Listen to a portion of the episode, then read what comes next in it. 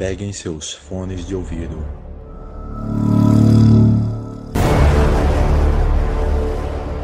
Peguem suas pipocas. Sigam-me e prestem bastante atenção.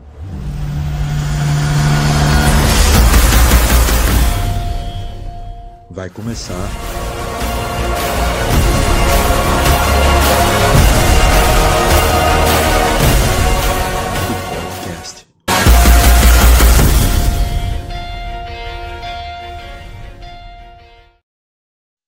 Olá, pessoal! Estamos aqui mais uma vez com mais um episódio do nosso podcast, o mais queridinho podcast de cinema do Nordeste.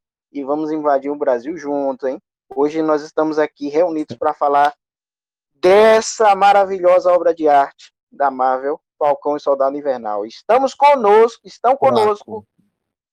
Oh, nada de fraco. Vamos lá, vamos lá. Vamos apresentar os nossos queridos. Aqui conosco, Reinaldo Pereira. E aí, E aí nós temos conosco o Lucas Aguiar, fãzão da Marvel. Dá um salve, Opa. Lucas. Queria, queria dizer que eu me encontro Falcão e Soldado Invernalizado, viu? Muito bom. Já tá com, com as asas e com o escudo, né? E hoje, para a gente abrilhantar nossa, nosso podcast, a gente trouxe um convidado especial de peso, nosso querido Matheus Lima. Seja muito bem-vindo. Dá um salve para a gente, Matheus. Muito, muito grato pelo convite. E como Marvete que sou, qualquer oportunidade de falar da Marvel, eu tô entrando, então aceitei de primeira. Vamos embora, Matheus. A Marvel tem muito conteúdo pra gente. Mas a gente continua a nossa conversa logo após a vinheta. Eu sinto que ele tem outro dono.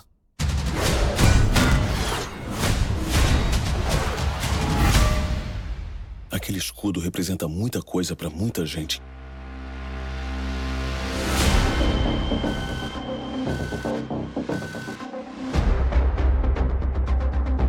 Os símbolos não são nada sem as mulheres e homens que dão a eles significado. Precisamos de alguém que nos inspire de novo.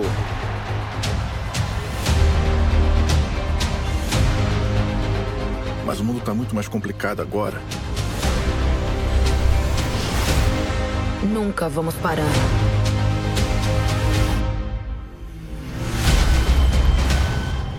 O mundo é nosso. Mas olha só, já falando do Falcão e do Soldado Invernal, a gente tem uma base muito bacana dessa série, que é nada mais nada menos do que a história do Capitão América, né? E eu já gostaria de deixar os ouvintes informados que essa série ela tem muita questão política, muita questão política. O personagem Capitão América, ele nasceu por causa de política, né? A guerra, a Segunda Guerra Mundial implodiu e os Estados Unidos precisavam incentivar os jovens magricelas a entrarem no exército. E aí criaram o personagem Capitão América, que era o magricela. O mais interessante, ele era filho de imigrantes, ou seja, não era total americano, sabe? E aí entrou pro exército e virou um herói. Então isso foi um- uma merchandising, um marketing do exército. Tanto é que o Capitão América ele perdeu muita popularidade depois do fim da guerra, né? Mas aí a Marvel trouxe esse personagem de volta. Os vilões era uma organização baseada na Ku Klux que era uma galera nessa vibe racista. Foi aí que entrou o personagem Falcão, né? Sendo um personagem negro, que não era muito frequente. Em 1960 ele estreou junto com o Capitão América para derrubar uma organização racista. E aí, dando continuidade na história do Falcão e do Soldado Invernal, não podia faltar questões políticas, né, pessoal? Assim, eu acho que essa, essa- esse tema política na série, eu acho que ficou incrível.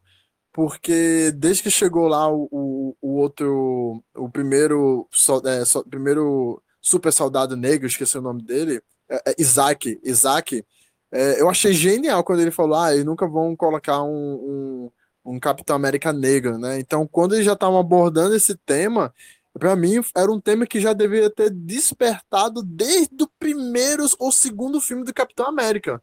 Mas assim, a gente sabe que a Marvel ele quer mais atrair o maior público possível, E claro, né, eu acho que os mais jovens, criança de 12 ou para baixo, eles não iriam ingerir um conteúdo tão importante como esse de uma forma cinematográfica. Então, eu deixado pro filme uma atuação, que para mim é a melhor teologia da Marvel que tem, a do Capitão América, adoro. E, e deixar isso pra série. Então ficou um ritmo bem legal, gostei bastante. E a gente pode deixar essa conclusão pra final. Não, deixa eu te falar, eu concordo contigo na questão de Falcão e Soldado Invernal é uma coisa que não é fácil de digerir para criança, para jovenzinho, por causa dessas questões políticas. Mas ficou tão magnífico, ficou tão bacana, que fez a própria WandaVision parecer série infantil. E olha que WandaVision ficou muito bom. WandaVision é uma pegada totalmente diferente, né? De Falcão, Soldado Invernal. Não, Lucas, mas cada um na sua pegada aí. Eu concordo muito com, com o Dan quando ele fala que é, realmente Falcão Soldado Invernal, assim, é, WandaVision é meu xodó. É, foi a primeira série da Marvel pro Disney Plus, né? Abri essa fase 4. Mas é, de, nos primeiros episódios eu ouvi pessoas dizendo que já era melhor do que o WandaVision, mas eu ficava relutante. Mas depois desse último episódio eu não tenho como negar que realmente é, eu acho que a, a, a série WandaVision tocou em assuntos muito pertinentes, mas é, a questão político-social de Falcão Invernal realmente pesou muito para mim e, e, ela realmente está um pouquinho acima de WandaVision, porque é, é, realmente foi a primeira, então a gente tem essa expectativa e, essa, e esse carinho pela primeira a ser lançada.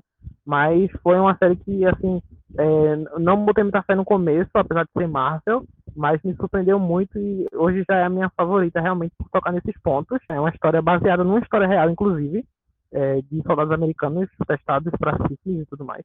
Mas eu acho que foi deu muito mais peso para a série e para o Sam como Capitão América. Acho que trouxe todo esse peso dele ser o Capitão América que posso dizer, ser julgado, mas vou dizer que pode ser um pouco até mais pesado do que o manto que o Steve carregava, né? Agora, WandaVision, para mim, ficou um universo paralelo comparado a essa série. Essa série colocou a gente com os pés no chão do potencial da Marvel. WandaVision colocou a gente no céu, flutua, aquela coisa à parte, sabe? Minha opinião sobre essas duas, a comparação entre essas séries. Vamos ver Loki, né? Como é que você. Eu acho que Loki vai ser a junção das duas. Eu acho que Loki vai ser muito mais comédia, cara. Tenho quase certeza disso. Tipo, WandaVision foi uma série que era mais trouxe mais drama, né? A gente a Marvel conseguiu construir no começo um negócio meio que preto e branco, pegando os anos 70, 60, depois vai evoluindo, mas você percebe, você percebe quando vai finalizando a série, você percebe que é uma série falando sobre depressão, falando sobre como é ruim se ter sozinho, que uma pessoa é capaz, tipo, eu acho que ele assim, o que a pessoa passa na cabeça dela em relação à depressão, em relação a, a sentir sozinho, eles conseguiram fazer isso por uma versão também. de herói. Porque o que a Wanda Vision, o que a Wanda fez foi criando um universo diferente, e é isso que a nossa mente faz. Ele começa a criar um, um universo próprio, um mundo próprio. Então achei isso genial. Já Falcão, eu acho que é, envolve mais questão política mesmo. E eu acho que agora Loki vai ser uma questão mais comédia. E essa série do. do, do como chama aquele cara lá, o Gavigode, né? Do Gavião Arqueiro, acho que vai envolver mais questão de espionagem. Acho que a, a, a Marvel vai fazer é, temas totalmente diferentes para cada série que ele vai lançar. É, e Loki também vai ter um, inclusive vai ter um ator que é bem famoso aí por filme de comédia, né? Eu não lembro agora o nome dele, mas ele fez também Marley e eu, é, Acho que é a hora do, a hora do Rush, não sei. Mas é, ele é bem famoso por fazer filme de comédia. Interessante, né? Eu, é, vocês estão certos. Eu também aposto na piada. E, e Gavião Arqueiro? Como é? Rapaz, eu não estou sabendo. Eu acredito que depois do Loki, a gente vai esperar a Viúva Negra lançar. Eu acredito que a Viúva Negra vai ter uma ligaçãozinha com o a história do Falcão e do Soldado Invernal, hein?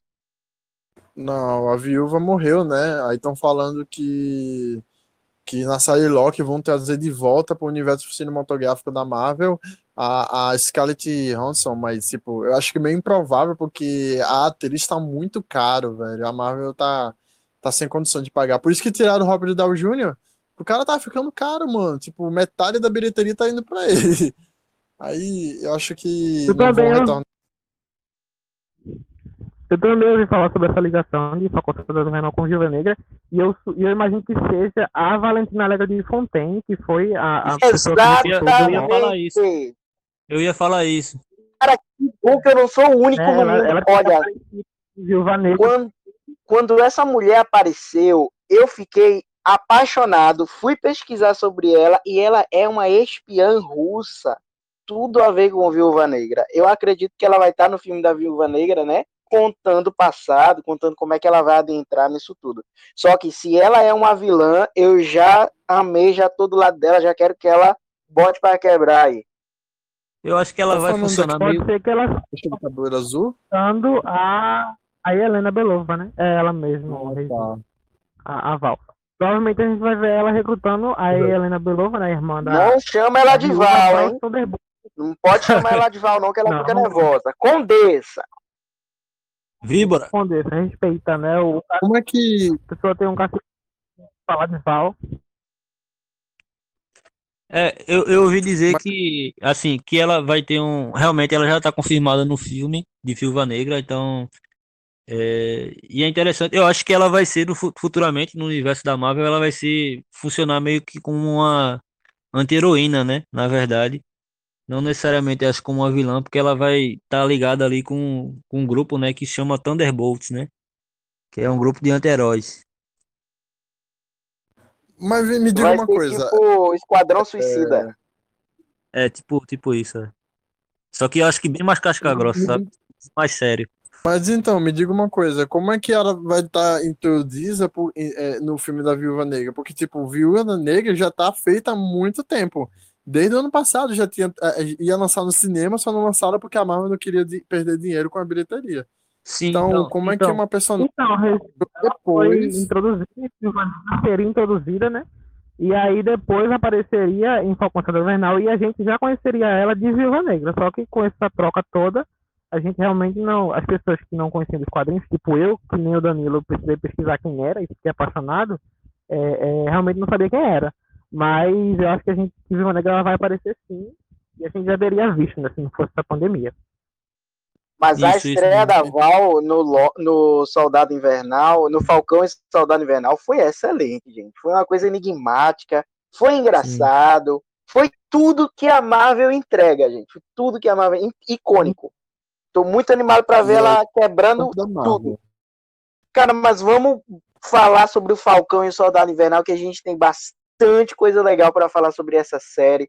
Vamos falar sobre nossas primeiras impressões no primeiro episódio. Como é que foi para vocês? Eu, eu assim, é, confesso que fiquei como o Buck decepcionado, né, no primeiro episódio, com o Sam entregando o escudo que ele ganhou do próprio Steve, né?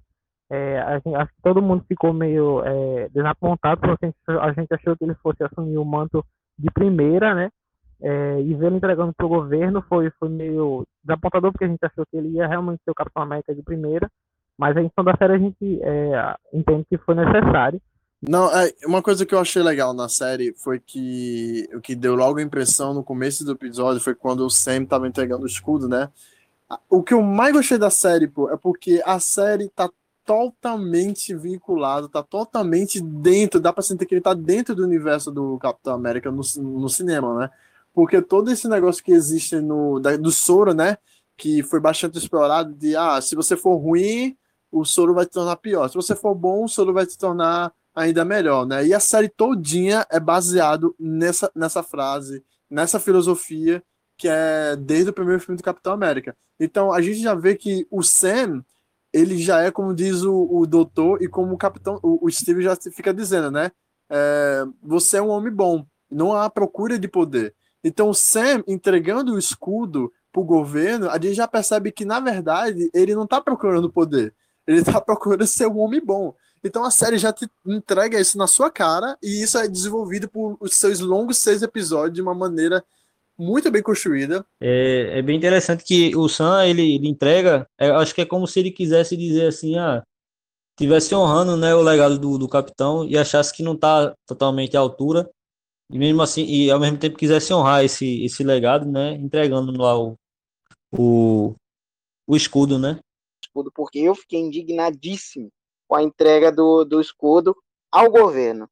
é, independente se ele queria ou não, deixava na, na em casa guardado, não dava para o governo. O que, que o governo tem a ver? Não é patrimônio do governo, era o patrimônio do Capitão América. E ele era o cara que ia levar esse legado adiante, mesmo que seja na parede de casa, gente. Mas enfim, Mas, Dani, é, então é patrimônio do governo. nessa questão, né? Não, e, e, é dito isso, não é, é quem é que diz? A Val mesmo fala. O escudo nem é tão patrimônio do governo, quando ela fala com o novo Capitão América, né? Porque essa entrega do escudo, desse símbolo, eles precisavam de um símbolo vivo, então eles contrataram o novo Capitão América, que depois deu tudo errado, e no episódio mais adiante, a Val mesmo fala: você nem precisa desse escudo, e esse escudo nem é tanto propriedade do governo. Enfim, a gente vai entender mais depois, porque o universo do Capitão América e do Falcão e do Soldado Invernal agora vai se estender um pouquinho, né? Já tem o filme 4 confirmado. Agora, uma coisa que eu gostei muito do episódio 1, gente. Aquele início daquela perseguição e combate aéreo do Falcão, caraca, muito bom. A Marvel é assim, tipo, lança para você na sua cara a cena de ação e depois volta para a história. Pra, todo filme da Marvel é assim, Doutor Estranho é assim, é, Capitão América é assim, Homem de Ferro é assim. Então essa pegada da Marvel eu já estou muito cansado de ver, de começar com ação e depois de conversa só para prender o público, né? Na verdade a é maioria dos filmes de ação é assim. Eu parei para pensar. É, até no, nos Vingadores mesmo, né? No, no 4, no 3 é assim mesmo. Eu nunca parei pra Sim, pensar. É assim. Eu não me canso. Cara, agora, o que eu acho legal é que depois disso tudo, é, a Marvel ela mostra o lado pessoal dos personagens, que é algo que a gente nunca focou. Né? Sim, o, o Falcão, gostei, que é o Sam, ele tem problemas, né? Tu gostou, Reinaldo? o psicólogo da turma, né, já vai entender logo as questões sociais, psicológicas da, da galera, né? Pois então, dando procedência, a gente tem o episódio 2, que eu fui gostando mais da série a partir daí, hein? Foi apresentado os vilões da série, né? O novo Capitão América já começou incomodando o Sam e o Buck, né? Eu acho que foi isso que uniu eles. E, gente, não, eu vou falar uma coisa pro ouvinte. Galera, é, odeio o John Walker, mas por favor, haters, não odeiem o, o, ator, gente. Por, pelo amor de qualquer jeito. O cara tava sendo atacado no Twitter, velho. O cara tava fazendo o trabalho dele. Brincadeira, velho. Isso é, isso é prova que o cara se dedicou tanto ao papel que a gente conseguiu odiar ele. Mas enfim, não odeie o ator que fez o John Walker, tá? Mas assim, é, o legal do Bug é que a gente parece que ele fica com ciúme, mas depois que ele explica, dizendo que o escudo é tudo para ele, era o que sobrou da família dele. E, e como o Danilo e vocês falaram sobre o episódio anterior, é explorado demais sobre a, a, como é a família do Sam, como é que se, o que é que se passa na cabeça do, do Bug. É isso. E eu, eu não gostei do Zemo. Eu, eu esperava mais do Zemo. Da, eu adoro o ator. O ator é muito legal, eu gosto muito dele, mas o, eu acho que deveria ter explorado mais o, o Zemo nessa série. Olha, aquela cena do dos apatriados, a primeira cena onde um deles aparece roubando um banco, aquela cena é muito forte, eu gostei bastante. E eu acredito que é esse que faz também a trama começar a ter vida, né? E aí eles vão, é, o Sam e o Buck, eles vão atrás do soldado que também tomou o soro e que serviu de cobaia do exército para procurar respostas, para saber como é que criaram novos. Como eles chamam? Ah, super soldados. Isso. Isso, super soldado. Não gostei daquele cara de primeira, cara chato, ignorante, intolerante. Não gostei, mas ele tinha seus motivos, né, para ter se tornado assim. O cara sofreu bastante. E eu passei a gostar muito da Ruivinha de Star Wars. Eu chamo ela de Ruivinha do Star Wars, mas ela é a líder dos apatriados, a Carly.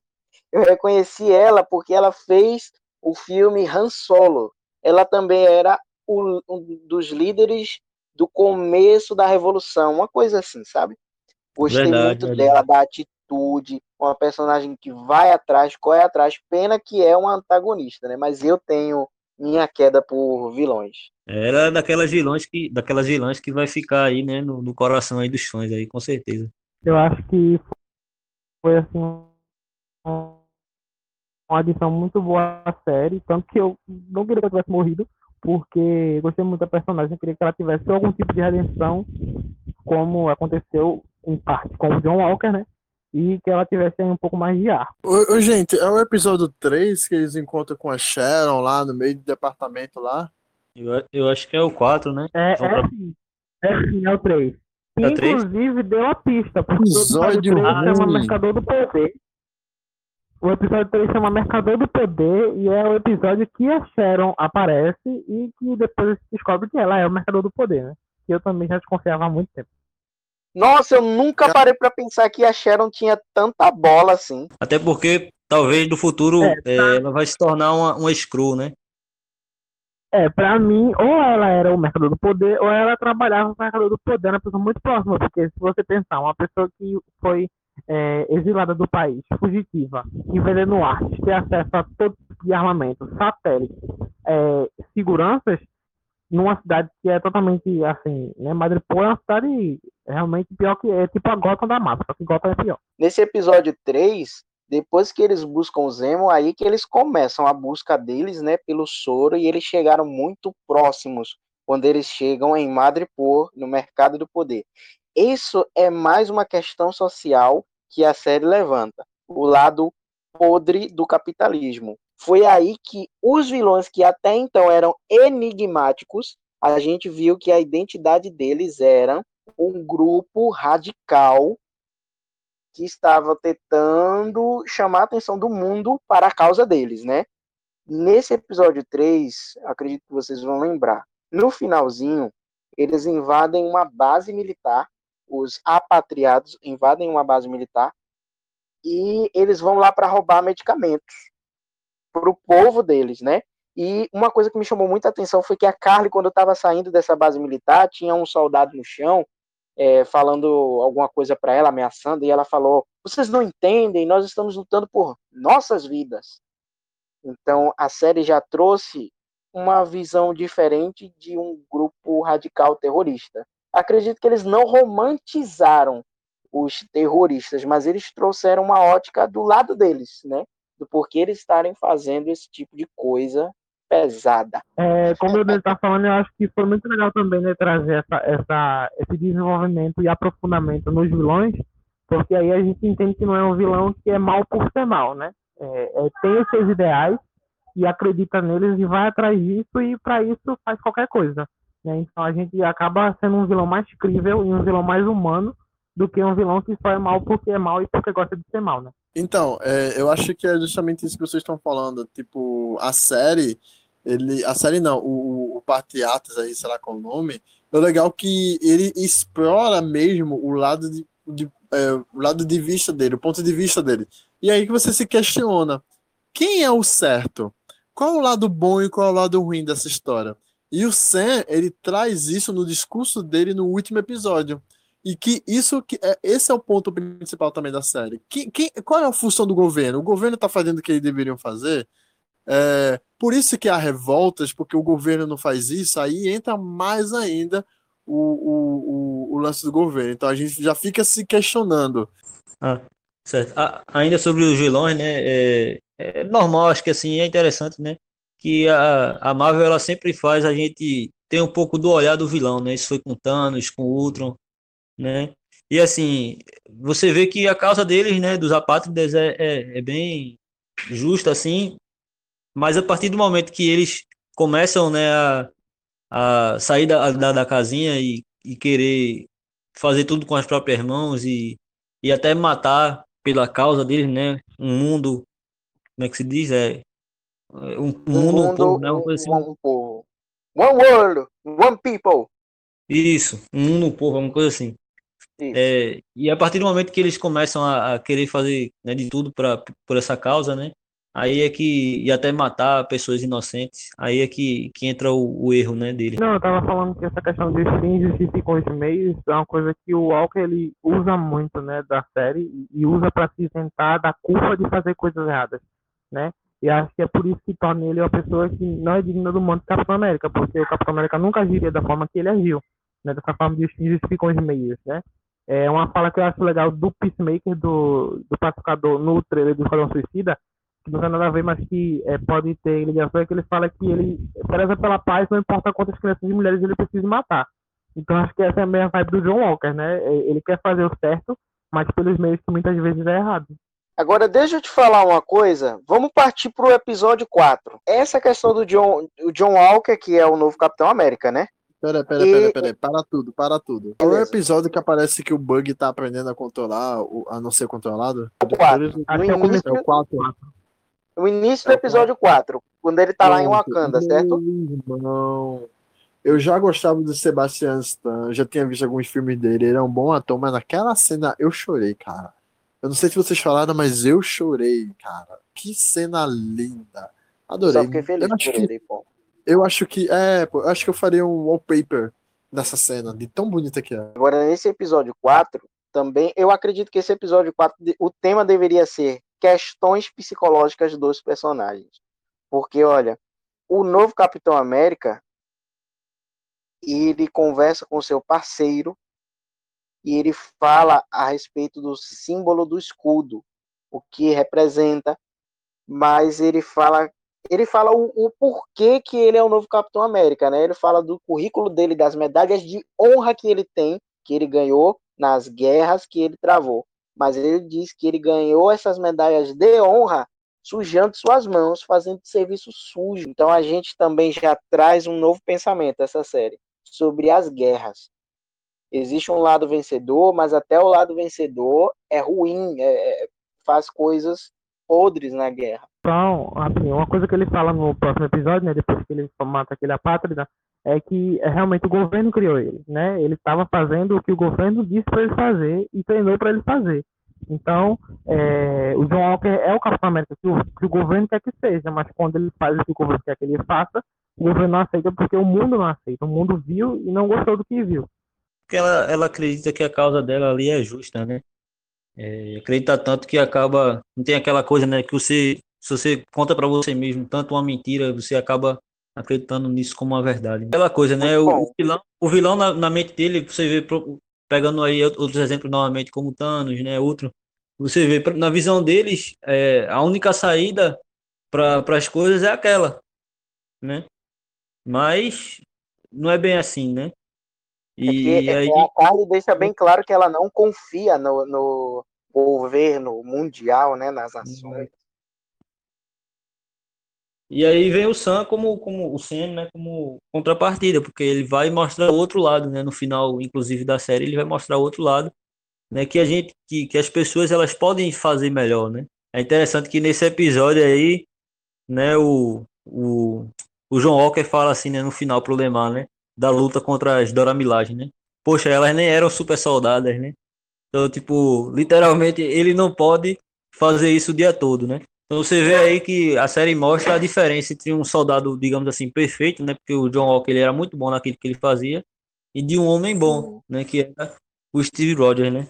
Mas eu acho que o que o Lucas falou é verdade, porque, tipo, no universo cinematográfico da Marvel, meu favorito é. Meu herói favorito é o Capitão mesmo.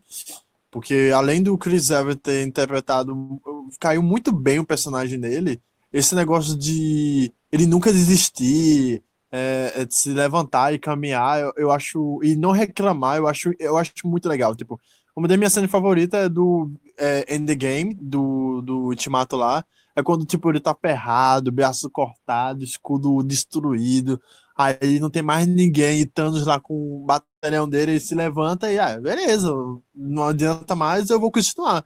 Coisa que o John Walker não demonstrou, John Walker ele não demonstrou no, na série, né? Tipo, ele só apanhava e ficava, ah, eu tenho que ser mais forte, ah, eu tenho que dar um jeito. Já o Steve não, ele apanhava e dizia, ah, eu vou ficar nessa até, até você finalizar. E é isso que é explorado no segundo filme do, do, do Capitão América 2, que é o Soldado Invernal, que quando ele tá apanhando do Bug, eu acho muito linda aquela cena, que tipo, ele fica parado lá dizendo, não, eu vou te ajudar, sou seu amigo, se sua missão é, é me matar, eu vou deixar você me matar. E, tipo, a gente não via isso no, no John Walker, né? Apesar que ele tinha toda essa amizade próxima com o Lemon, Leon, sei lá qual é o nome do amigo dele, Lemar, é, não, a gente não vê essa divindade assim. Claro que não tem como comparar o Steven com o John, né? São personagens totalmente diferentes, mas assim, é... o melhor capitão sempre vai ser o Steven, e a, e eu tenho, a gente tem certeza que o Sam vai vai conseguir levar com honra esse manto aí. Então, é a série que desenrola. Mas quando ele desceu o, o sarrafo no rapaz que matou ou ajudou a matar o amigo dele, o parceiro dele, o Lemar, gente, aquilo foi muito forte. Foi o símbolo americano, o símbolo de resistência, de luta, de vitória, pureza, de honra, manchado de sangue aquilo foi pesado. Cara, pior que é mesmo, velho. Tipo, quando eu via o escudo. Eu adoro o escudo do capitão, tipo, eu acho muito bonito. Eu, eu queria ter um em casa, talvez um dia eu compre. Mas, cara, ver aquele escudo com mancha de sangue, cara, eu ficava assim, eu, eu conseguia.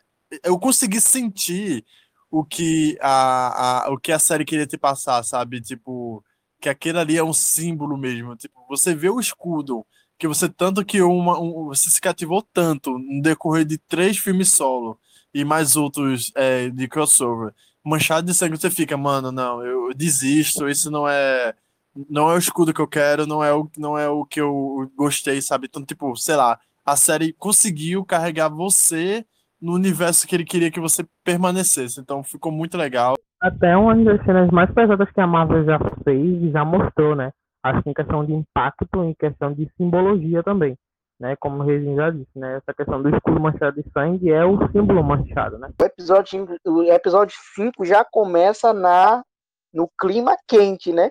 É o clima onde o, cap, o novo Capitão América, o John Walker, acorda para o que ele fez, sai correndo, desesperado, desequilibrado, e o Sam, como Falcão, e o Buck vão lá atrás para pegar o escudo de volta, porque não tem mais condição de deixar esse cara com o escudo. Você vê aí é, essa questão aí, voltando aí rapidinho, essa questão psicológica, né? De como aí o, o Lemar, e a gente vê no episódio, no final do, do episódio 4 e o começo do 5, né? Como o, o John Walker ele fica desestabilizado depois da morte do Lemar. E como o Lemar, ele era meio que ali, você vê várias cenas, né? Inclusive na conversa que ele tem lá, acho que é episódio, no episódio 4 também, né? Como ele era para o John Walker ali um, um equilíbrio, né? Psicológico, né? Como ele dava uma segurada nele para ele não fazer nenhuma besteira. E aí quando o Lemar morre é justamente quando ele se desequilibra, né? Gente, mas que luta, hein? O Capitão, o novo Capitão América versus Falcão e Soldado Invernal. Que luta, hein? As Eu asas do Falcão já era. Eu esperava foi, mais, Foi uma luta que a gente estava esperando desde o começo da série, né? Dos três. É verdade. Foi, foi uma luta no nível ali de Capitão América Guerra Civil, né? Que é o Soldado foi. Invernal e o Capitão contra o Homem de Ferro, né? Um dos filmes que eu mais gosto, Guerra Civil. Não, eu acho que eu acho que a luta foi fraca, foi tipo assim, é, eu não fui explorado. Eu, assim, tô falando por mim, né? Eu, posso, eu tô falando besteira, mas assim, eu acho que deveria ter sido uma luta mais intensa por conta do, do que tinha acontecido, sabe? É porque, pelo que o, o, a gente começa a ter um ranço do, do, do John Walker, pelo que ele fez com o escudo, né? Então eu acho que eu, pelo menos, eu me sentiria mais satisfeito se o John Walker tivesse apanhado mais e se tivesse conseguido o escudo de uma outra, de, de um jeito mais porradaria mesmo. Eu acho que não, não deu tanto impacto assim como ficou na Guerra Civil, na cena lá do, dos três lutando. Então, por mim, eu acho que poderia ter sido melhor, mas mas enfim. Eu acho que a, essa cena acho que ela foi muito mais é, um lado mais dramático de luta do que numa luta de caso pensado e numa luta assim mais racional, né? É, foi acho uma luta bem desesperada, digamos assim, do Falcão e do, do Buck para tentar arrancar de qualquer forma o escudo que foi usado para fazer um, um assassinato brutal. Então acho que a construção da cena desde antes do final do outro episódio foi uma construção para chegar numa luta dramática, uma luta de desespero para arrancar aquele escudo para que ele não machuque mais ninguém. E foi o que o Sam disse que, que precisava ser feito, né? Entrega o escudo antes que você machuque mais alguém e a gente resolve isso. Né? Então acho que a construção da cena foi construção para ser uma cena de luta dramática, de luta desesperada para é, segurar aquele cara que estava completamente desnorteado. E acho que foi mais para esse lado do que para um lado mais racional, como o Capitão América vs Batroc no, no segundo filme, né? Da franquia Eu acho É. que eles deram muita vantagem pro novo Capitão América nas- nesse embate. Ele tava destruindo os dois, pô. Mas eu Verdade, eu ia- acredito que, assim, vendo agora, eu penso, acho que o Buck e o Falcão não queria estraçalhar o cara, né? Só queria pegar o escudo. Queria tirar o poder e a autoridade dele. Aham, Mas É é porque o Sam, o Sam ele não tem um soro, né? O Sam só sabe voar. E o Bug ele é mais especialista em armas. Então Bug ele, Ele não só tem. sabe voar, cara. O Sam, o Falcão, ele tem um traje super inteligente, super intelectual, que derruba Ah, não. tudo. velho. O cara é, é ele venceu no é, a questão de paraquedistas quando ele era do exército. Ele sabe muito de acrobacias radicais que pode ser muito bom em combate. Então o cara é bom. Cara, é assim, Acho eu que acho que pode ser mais criativo, né? Ele pode usar da criatividade para superar o fato de ele não ser o super soldado, né?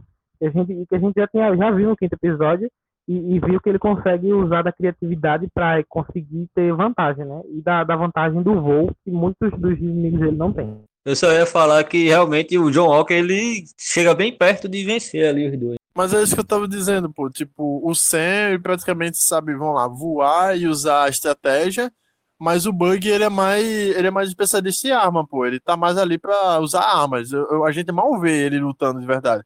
Eu acho que a única cena que tem ele lutando é no segundo filme do Capitão América, quando ele tá lutando com a Viúva Negra e fazendo a dancinha da faquinha com, com o Steven no meio da cidade. Mas o resto ele só usa arma, arma, arma e acho que não tem, ele não tá tão assim a, a lutar, né?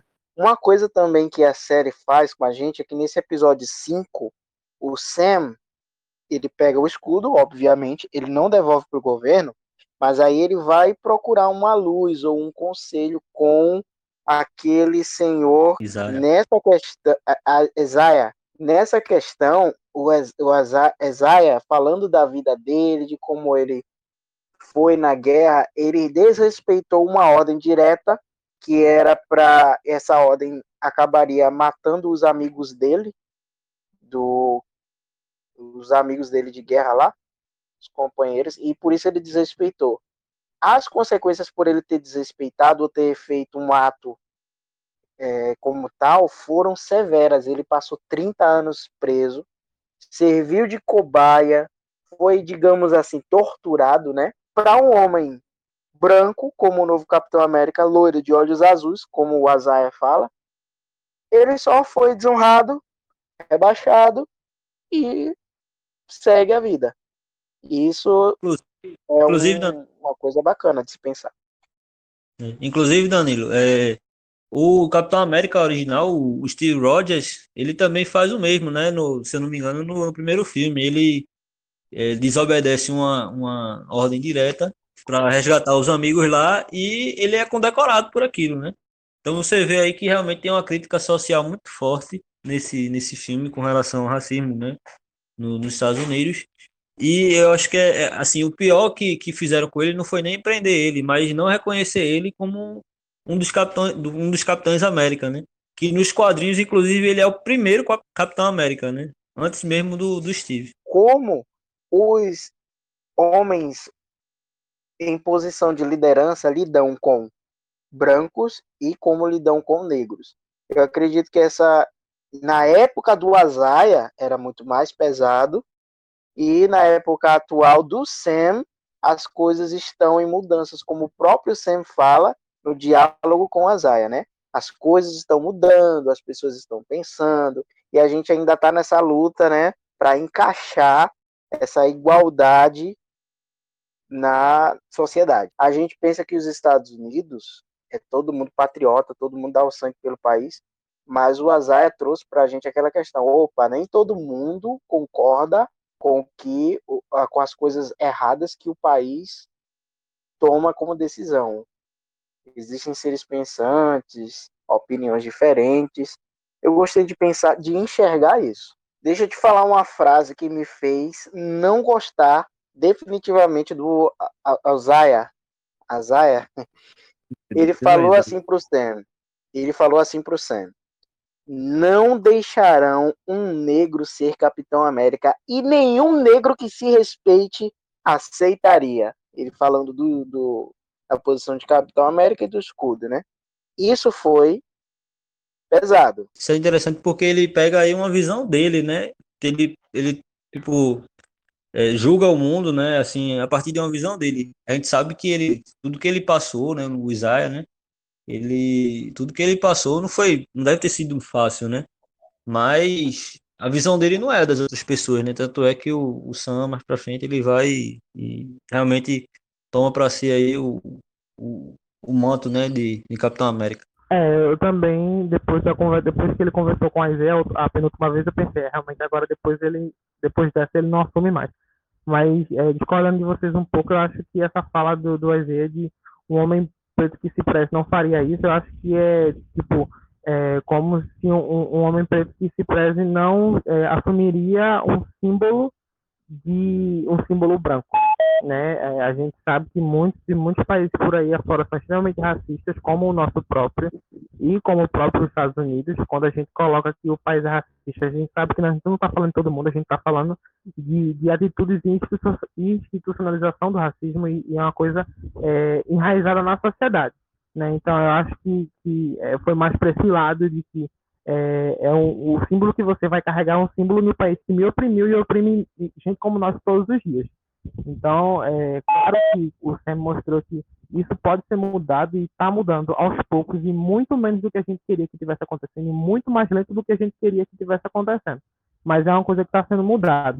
Então, acho que ele fala nessa, nesse lugar de você vai carregar um símbolo de um país que oprime a gente e que verdadeiramente é, nos mata e, e um país que, que nos trata diferente por ser quem nós somos. E aí, gente, episódio 6, como é que foi para vocês ver a nova roupa do Falcão ir entrando em ação. Como é que foi? Foi o melhor episódio de longe. De longe mesmo. Acho que teve episódios é, um pouco mais introspectivos episódios mais calmos em relação à tipo ação, mesmo ação direta.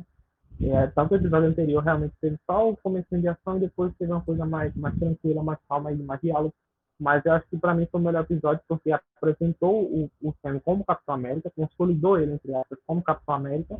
E, e assim, assim, foi o melhor episódio, as coreografias foram maravilhosas, a cena de ação dele resgatando os reféns nos helicópteros, assim, foi para mim incrível. Eu, eu fico, essa cena de ação eu fico imaginando, essa cena tipo, muito grande, eu fico imaginando como seria se tivesse no cinema, né? Eu tive a oportunidade de assistir Guerra Infinita e Ultimato em sessões muito lotadas de muito animadas de momentos que eu não conseguia nem ouvir as falas, e isso foi muito bom. Então eu fico imaginando como teria isso no cinema. Eu tenho certeza que teria sido assim, ovacionado.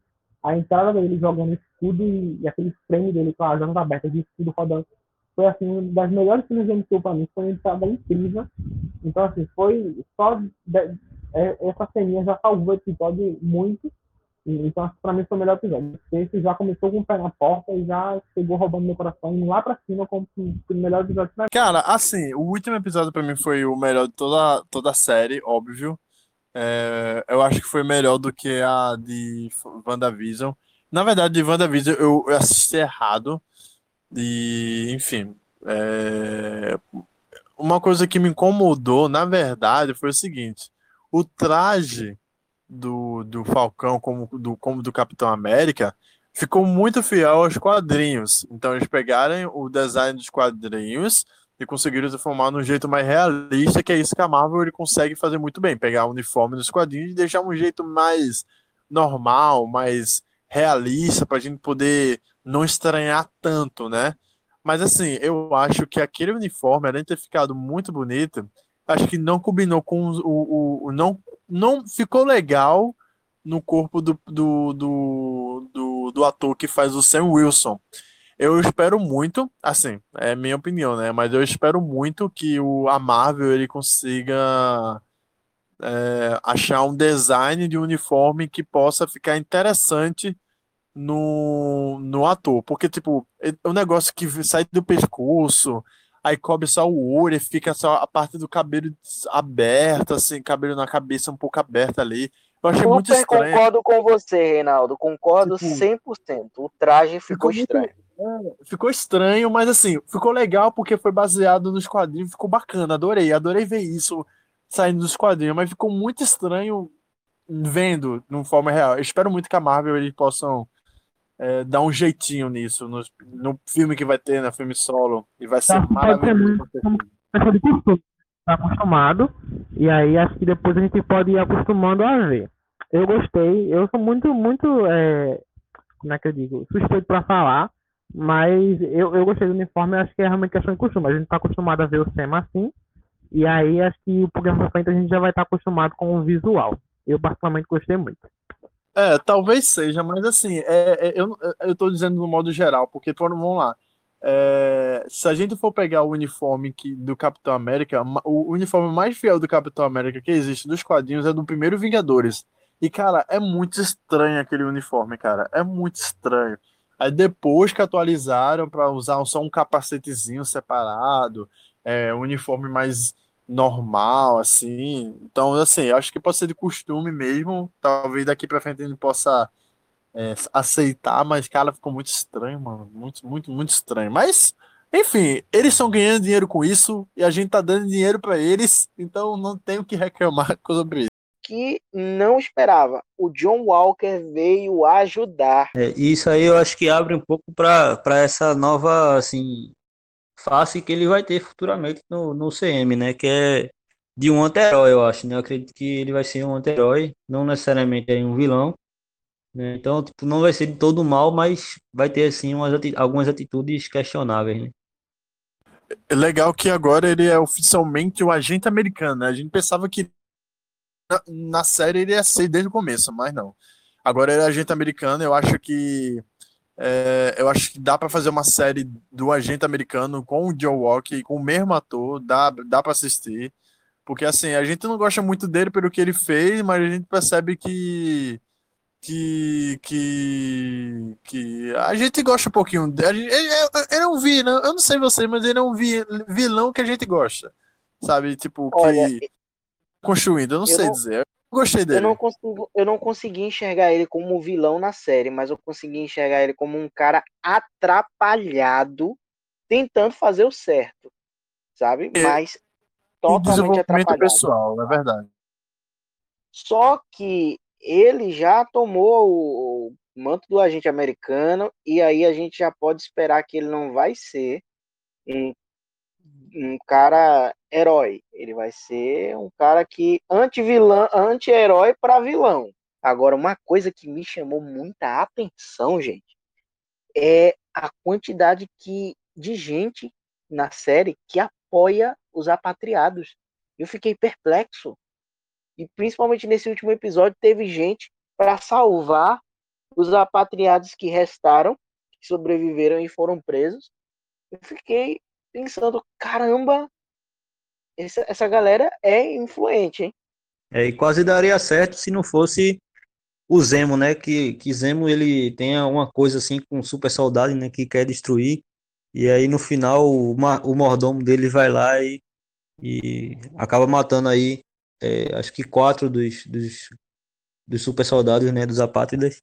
E aí só sobra mais um, né? Que é o que cai lá no, no rio, né? Na verdade, ao meu ver, no final, os carinhas foram presos e aí já veio um dos agentes falando um mundo, um povo. Então a gente, é, é, o carinha já sorriu lá, o apatriado, super soldado já deu uma risadinha.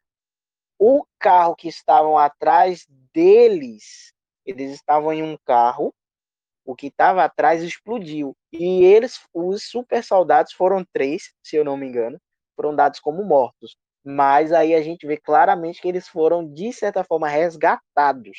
Eles Não, estão aí à solta. Não, mas eu acho que não, porque eu tava vendo um, um, um vídeo e aí aparece na frente, aparece o mordomo do, do carro da frente, né? Aparece o mordomo de Barão Zemo. E aí no final ele recebe a notícia já lá, lá dentro da prisão, né? Que os, os, os, os que sobraram, os apátridas que sobraram, eles haviam sido mortos, né? Então acho que realmente eles morreram aí, né?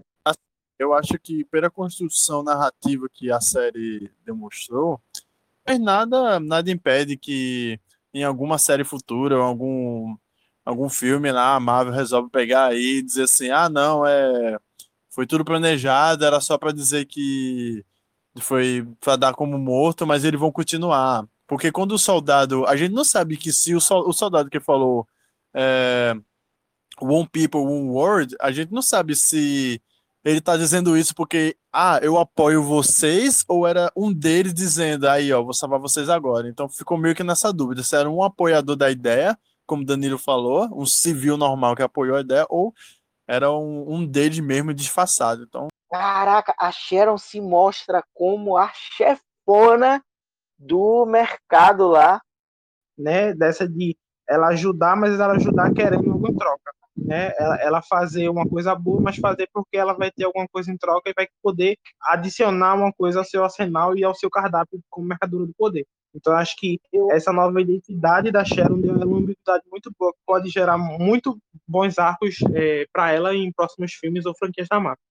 Mas eu acho que ela trabalha para o Screw, para o verdadeiro dono do mercado do poder, sabe? Porque, veja só, não tem como uma mulher é, levar tantos crimes nas costas. Os crimes que ela cometeu foi porque ela é, ajudou o Capitão América, né? Pegou o escudo nos filmes anteriores e aí ela teve que sair fora. Como é que a mulher vai para Madripoor e constrói todo o mercado que já existia? Eu acredito que não. Acredito que ela seja tipo um braço direito, ou algo assim, mas vai dar eu também eu, eu acho que eu acho que eu acho que a, a não é uma Screw, mas pelo que porque tipo, a gente sabe que no filme existe um jogo de câmera, tipo, a câmera foca um pouquinho ali para direita para você perceber um cenário pegando no fundo para que você para ser introduzido numa cena futura, né? Eu, eu, do que eu fiquei reparando é que a cena, a câmera foi se aproximando muito no, no rosto do, do juiz lá que disse que era, era poderia votar como, como agente. Aquele cara lá, esqueci o nome. Eu acho que aquele cara ali deveria ser um Skrull. Porque focou demais na personalidade dele, focou demais ali no sorrisinho dele, aceitando, sabe? Eu acho que ele é um Skrull e a Carter, a, a Sheila tá, sabe que ele é, e ela voltou como para voltar com tudo. Então, eu acho que o Skull seria o carinha que, entre aspas, inocentou ela. Se, se, se, a, se, você, se a gente tá conversando dizendo que a, a, a Carter ela, é, ela trabalha pros Skull, então Nick Fury também, cara, porque Nick Fury não tá mais na Terra. Nick Fury tá lá viajando no, no espaço, tá nem aí. Isso, é, isso, é, isso, aparece no final do filme do segundo Homem-Aranha, é, que é longe de casa. É, eu ouvi dizer que nos quadrinhos né? Os Screws eles se infiltram no governo, né? Nos governos do mundo e obtêm informações. Então, assim, como ela tá lá por dentro e ela liga para alguém no final, né? Falando que, ah, eu tenho acesso a tudo, a armas tal. E, tipo, então isso quer dizer que ela tem essas informações, talvez alguém no futuro se faça passar por ela, a ponta que deixaram para invasão secreta, realmente. Todo mundo é Screw, todo mundo é Screw, porque é, o Screw tá tão envolvido aqui agora porque os Screw estão aparecendo mais desde a fase 4. Depois de Cap da Capitã Marvel introduzir quem era o Screw, né? Mas desde a fase 4, que é Homem-Aranha Longe de Casa, o Screw foi introduzido. No final da WandaVision, o Screw foi introduzido. Então, como o Lucas falou, a partir de agora é, é, invasão secreta e vai ser, eu acho que vai ser o final da fase 4 e a fase 5. Assim como o Thanos finalizou todo o arco da fase 3 eu acho que os Skrulls vão finalizar o arco 5 ou 6 por aí, então vai ser uma reviravolta muito grande. Mas aí fica esse mistério, né, Sharon? Considerações finais, meus camaradas? Pra 10 pra mim, vai, eu vou dar 10 porque eu sou Marvete, mas, mas de verdade, eu acho que foi uma série que, que começou e fechou todos os arcos que ela tinha para fechar. Então acho que foi uma série muito redondinha, diferente de WandaVision, que deixou um, um, muitas coisas abertas. Eu acho que essa foi uma série muito redondinha que fechou os arcos que ela tinha para abrir e, e, deixou tudo muito bem encaixado e resolveu todos os problemas que tinha. Então, para mim, é 10 de 10. Eu dou 8,5, porque para mim, eu esperava algo mais do Sam, que não houve. Essa questão dele entregar o escudo, para mim, fez um amargo na série, mas eu concordo totalmente com o Matheus. Queria dizer que, assim, Falcão e Soldado Invernal realmente é, entregou muito. Assim como a, a, a Marvel agora está fazendo as séries, está com essa perspectiva de fazer série, né? É, tanto WandaVision como Falcão e Soldado Invernal foram excelentes, surpreendentes né, em todos os sentidos. Então, assim, eu acho que eu diria que eu daria um 9,5. Cara, a- de 0 a 10 eu dou 8,5 também. Tipo, não sou fã da Marvel, eu prefiro mais a DC, tá? Ah, mas, assim, a Marvel tá conseguindo construir muito bem as suas minisséries pra dar uma introdução é, do universo que eles estão querendo é, aumentar, né? E a série tem o seu jeitinho peculiar. Esse é o fim do nosso podcast, nosso episódio sobre Falcão e Soldado Invernal. Eu espero que vocês tenham gostado e se ide- identificado com as opiniões que tivemos discutidas aqui hoje. E até o próximo, galera! Tchau, tchau! Que venha logo. Ô, tchau, tchau! Valeu! E corta. É isso aí, pessoal. Valeu.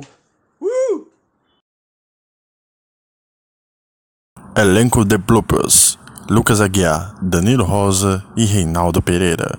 Convidado especial: Matheus Lima. Direção do episódio: Danilo Rosa.